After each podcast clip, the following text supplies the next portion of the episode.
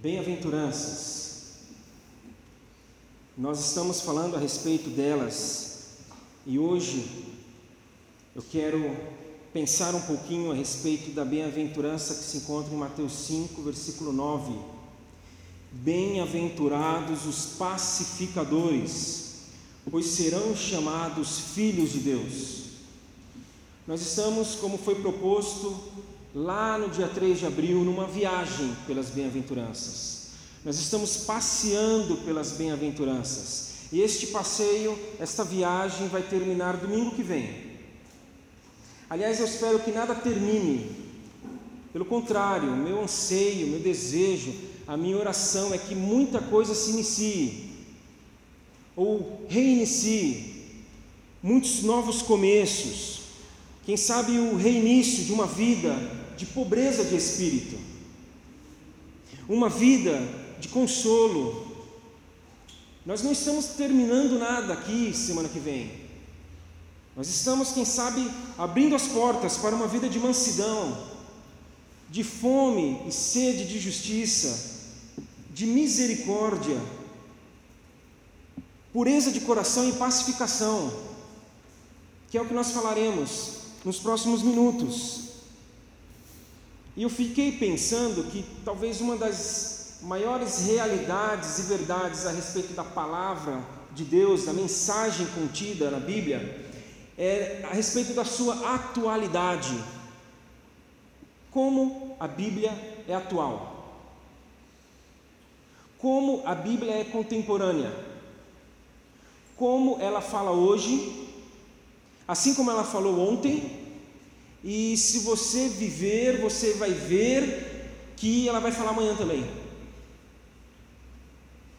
Nós estamos há duas semanas é, já com já tivemos dois encontros do nosso MAB, módulos de aprofundamento bíblico.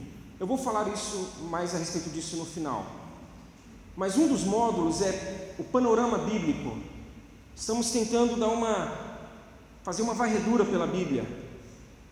E na primeira aula, em que a Tuane e o Rafa estão é, responsáveis por este módulo, na primeira aula, a Tuane foi muito feliz quando ela disse que a Bíblia ela não é um livro científico. A Bíblia ela não tenta provar nada. Até porque, e até por ela não tentar provar nada, a gente pode ir ao extremo de falar que a Bíblia não é um livro histórico. Comprovar a história. A Bíblia é um livro de princípios. A Bíblia parte do princípio de que Deus sempre existiu. Por isso que começa falando que no início de tudo existia Deus. Então é um livro de princípios que desde o princípio Deus vai revelando aquilo que ele tem para nós como verdade. E aqui nas bem-aventuranças nós encontramos isso também os princípios que Jesus coloca para nós como os fundamentos, a base, o chão para uma vida no reino de Deus. Mateus 5, 1 e 2. Vendo as multidões, seus discípulos se aproximando dele, ele passa a ensiná-los. Ensinar o quê? Os princípios. A forma de viver, a vida que ele entendia que poderia ser chamada como uma vida feliz. E aí ele muda o paradigma da felicidade, porque até então felicidade era você viver uma vida satisfeita, com significado, com contentamento, à parte das dores, dificuldades e sofrimentos. Aí Jesus chega e fala: vida feliz, vida com significado, com contentamento, é uma vida apesar das dores, dificuldades e sofrimentos. E aí é por isso que ele chega para esta gente, a quem ele falou lá atrás, no seu primeiro auditório, e fala: Bem-aventurados são vocês, abençoados são vocês, felizes são vocês. Mas ele estava falando para uma gente oprimida, uma gente sofrida, uma gente injustiçada. Como assim então? Ele falou isso e eles entenderam muito melhor que nós, porque o sentido aqui é de andar, é de marchar, é de caminhar bem-aventurado, feliz é aquele que sai da condição atual, daquele que não vai permanecer mais nesta vida desgraçada, sem graça, sem a graça, e pode, liberto, marchar rumo ao reino de Deus, com o Rei. Vida em que a paz é promovida. O pacificador, ele não mantém a paz. O pacificador é aquele que promove a paz. E a diferença é muito grande entre você conservar alguma coisa que já existe, que está estabelecido, e entre você promover e, exagerando um pouco, realizar a paz.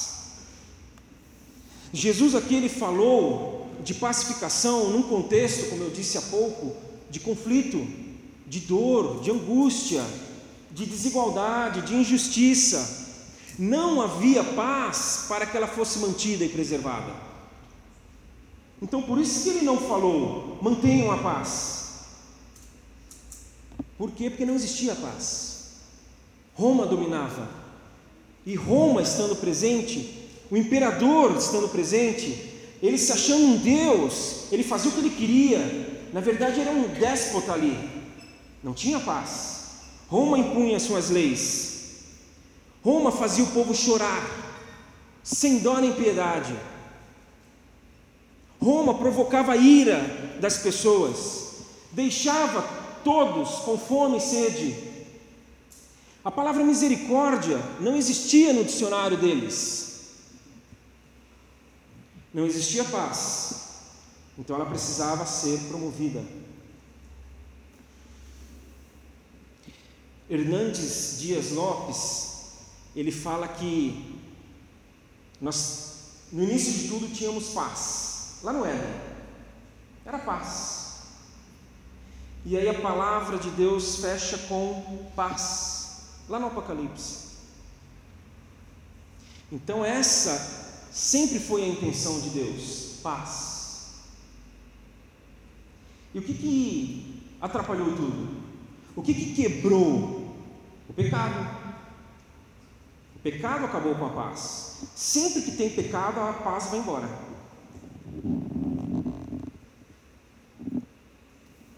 O pecado entrou e aí a paz no cosmos acabou.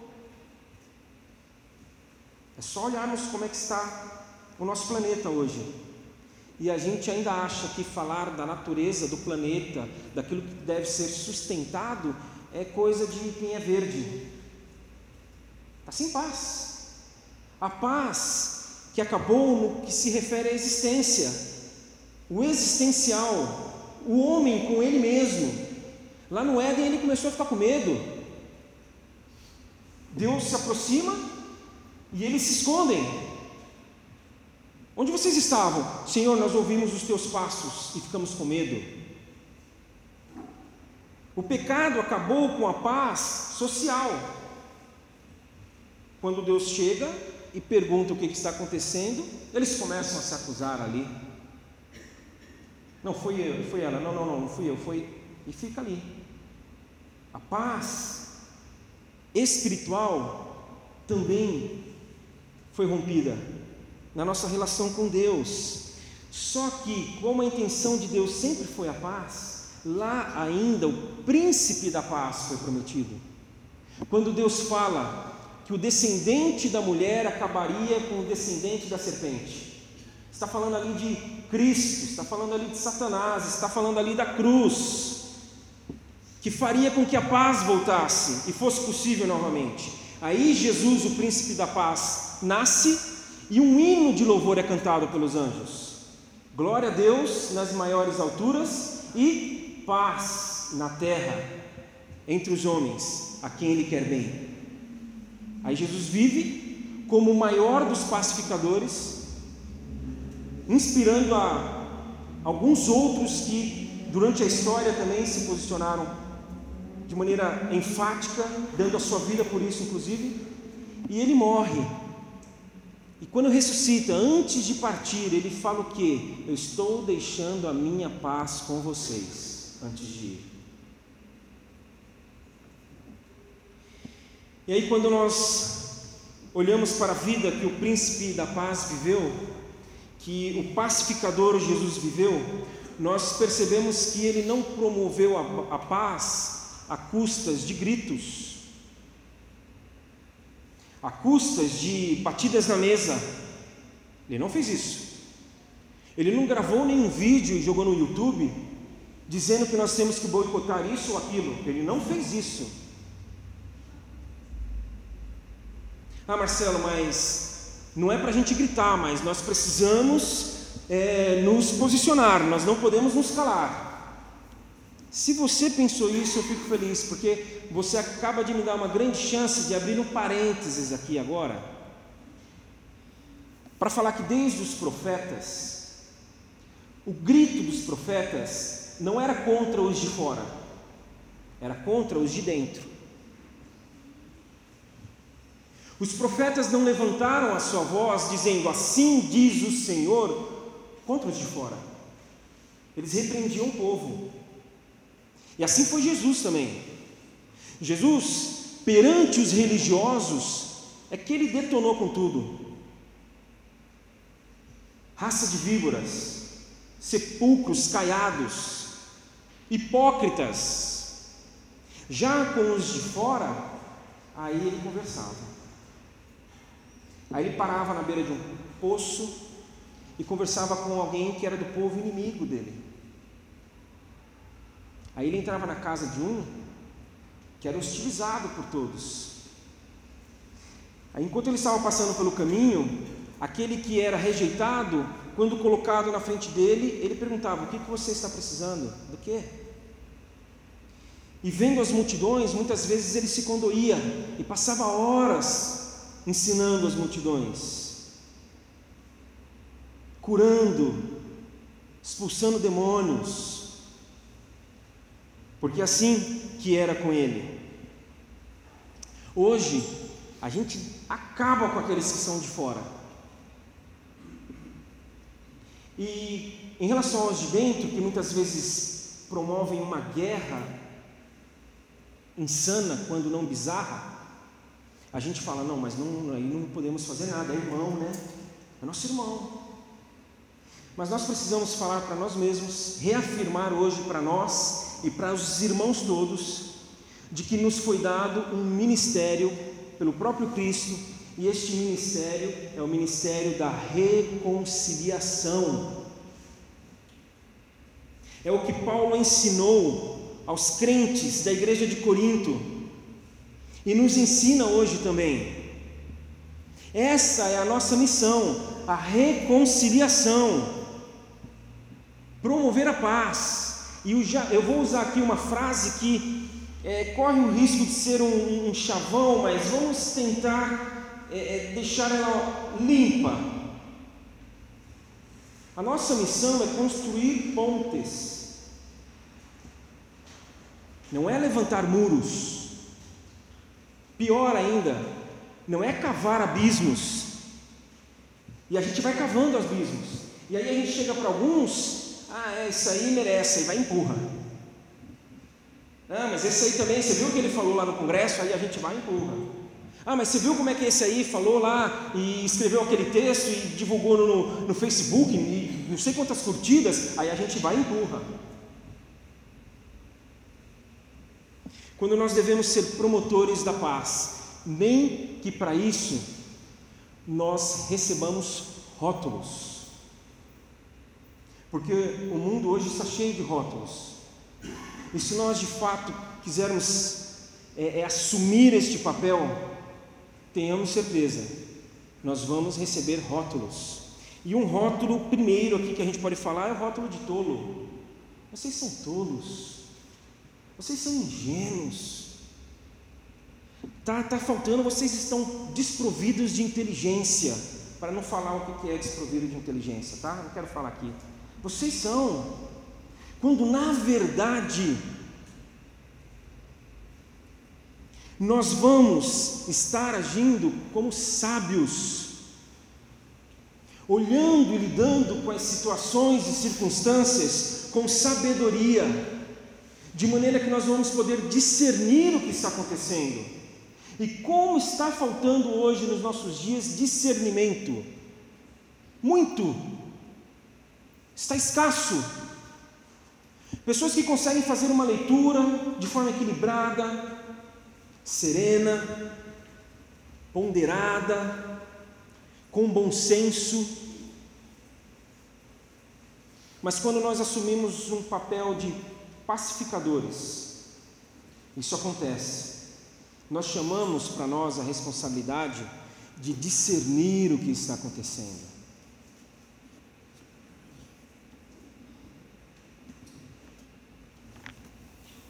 Rótulos, também tem o rótulo da fraqueza. Você é um fraco. Vocês são fracos, frágeis demais, quando na verdade, assumindo esse papel da pacificação, nós estaremos sendo fortes, fortes demais. Quando falei a respeito da mansidão, eu falei que manso é aquele que podendo bater não bate. Ou seja, o manso ele é forte o bastante para resistir. Então nós não somos fracos quando nós promovemos a paz, nós somos fortes porque nós resistimos, nós damos a outra face, nós levamos de um lado e damos a outra. Só que dar a outra face não é apanhar duas vezes, é deixar de bater na oportunidade que você tem. Aí você está dando a outra face. Por quê? Porque a pessoa vai perguntar: Eu bati em você, você teve a chance de se vingar, de revidar, e por que, que você não fez isso? Porque eu sou um pacificador porque eu sou um agente da paz de Cristo nesse mundo, porque eu sou um ministro da reconciliação. E tem mais. Nós corremos o risco do rótulo da indecisão. Vocês são tolos, vocês são fracos, vocês são indecisos, isentos, vocês não se posicionam. Vocês não tomam partido, vocês ficam em cima do muro. Pelo contrário, nós estamos decididos a derrubar o muro. A gente não sobe no muro, porque esse muro tem que cair. Ele tem que acabar.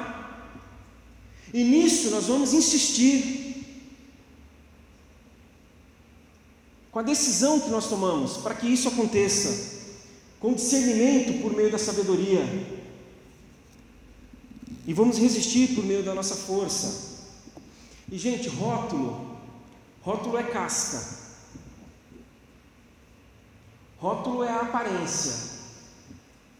Existe o conteúdo, existe a essência. A essência não vem do que os outros falam para nós. Então, se falam que nós somos tolos, frágeis, fracos e indecisos, isso é rótulo. Mas o que de fato nós somos? O que de fato nós somos vem de Deus.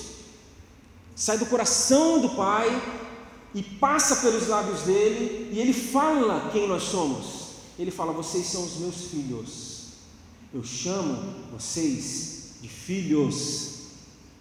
Então, quando nós somos pacificadores, promotores da pacificação, ministros da reconciliação. Ele fala: Vocês são os meus filhos. E aí ele nos dá o que?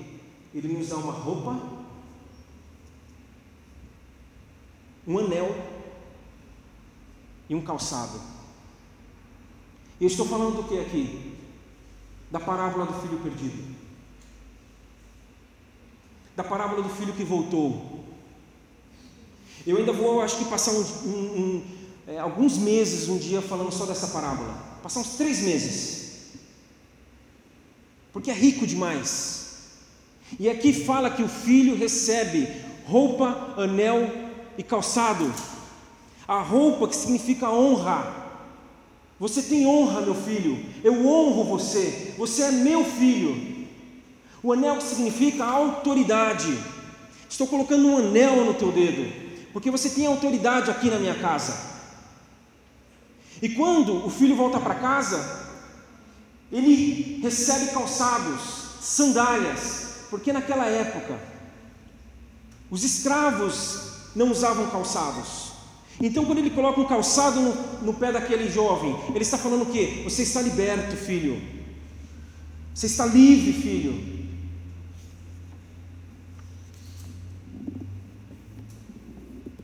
Nós precisamos orar, orar bastante, porque tudo aquilo que nós temos falado aqui, nesses quase dois meses, é muito difícil da gente viver.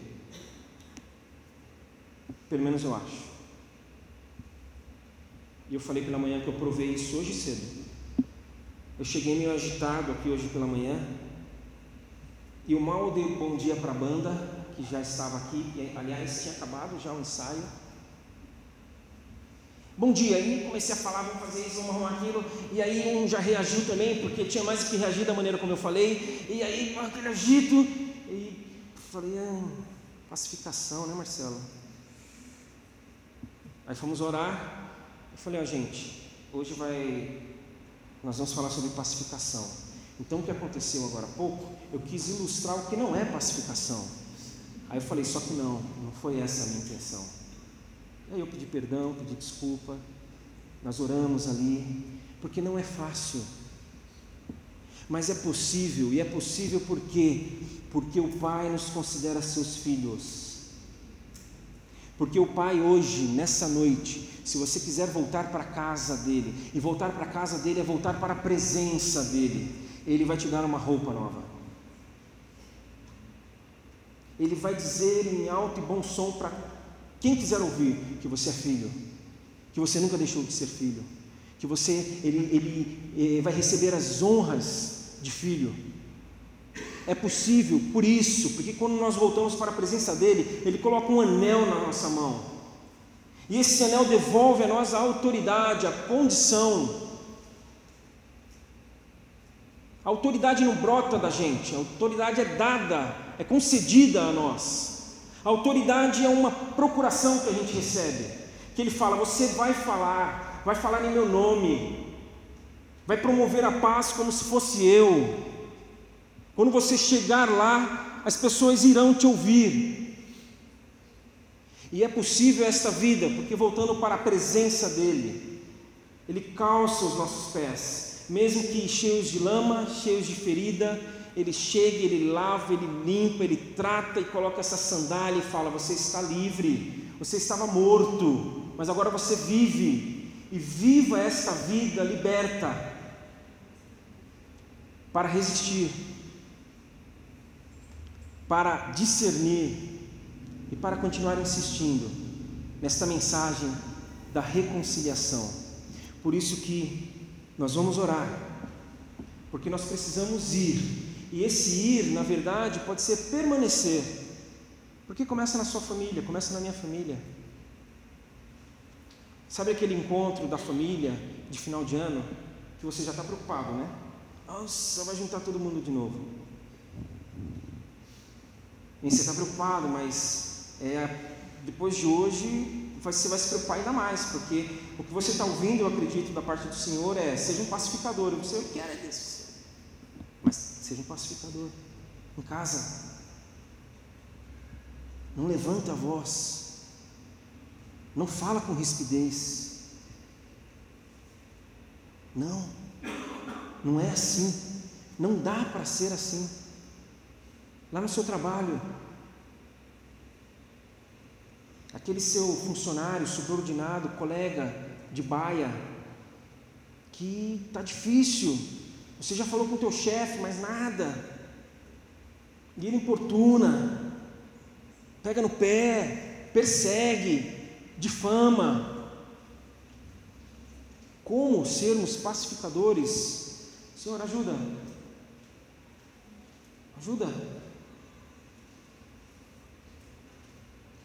E aí sim, vai para a vizinhança, na reunião de condomínio que vai sortear as vagas da garagem.